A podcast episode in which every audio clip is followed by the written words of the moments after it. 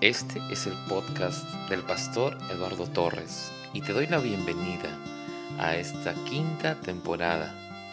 En esta temporada estaremos hablando acerca de la adoración y su importancia.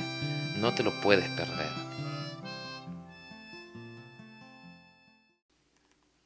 Salmo 63, verso 1 dice, Dios mío, tú eres mi Dios con ansias te busco desde que amanece, como quien busca una fuente en el más ardiente desierto.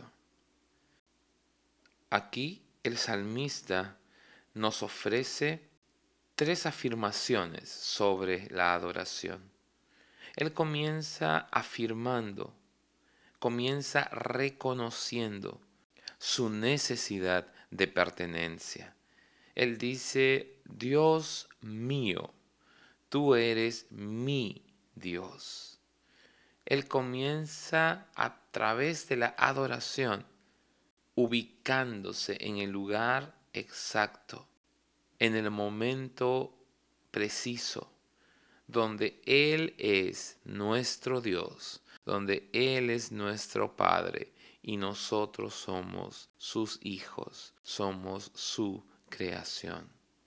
También nos afirma la profundidad de la adoración. No solamente hay un reconocimiento, no solamente hay una ubicación, sino que también hay un fuerte deseo de permanecer en Él. Te busco desde que amanece, te deseo, tengo ansias de tu presencia. Esta segunda afirmación solo puede darse en relación con la primera. Es decir, yo no puedo desear, no puedo tener ansias, no puedo buscar a alguien si primero no lo conozco.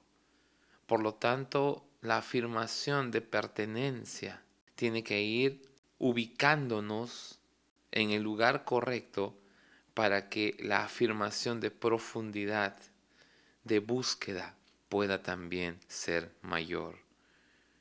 Y por último, la tercera afirmación es una afirmación que nos habla de intensidad.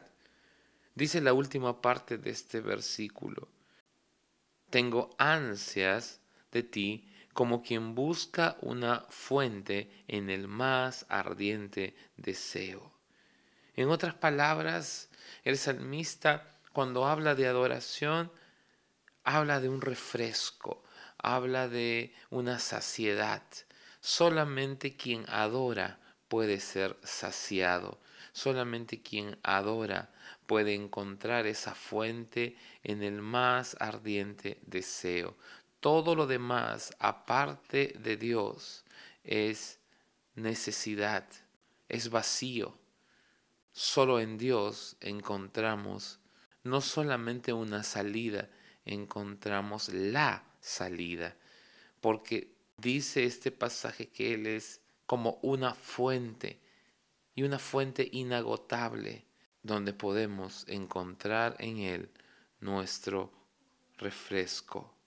Pertenencia, profundidad e intensidad es lo que debemos buscar cuando adoramos.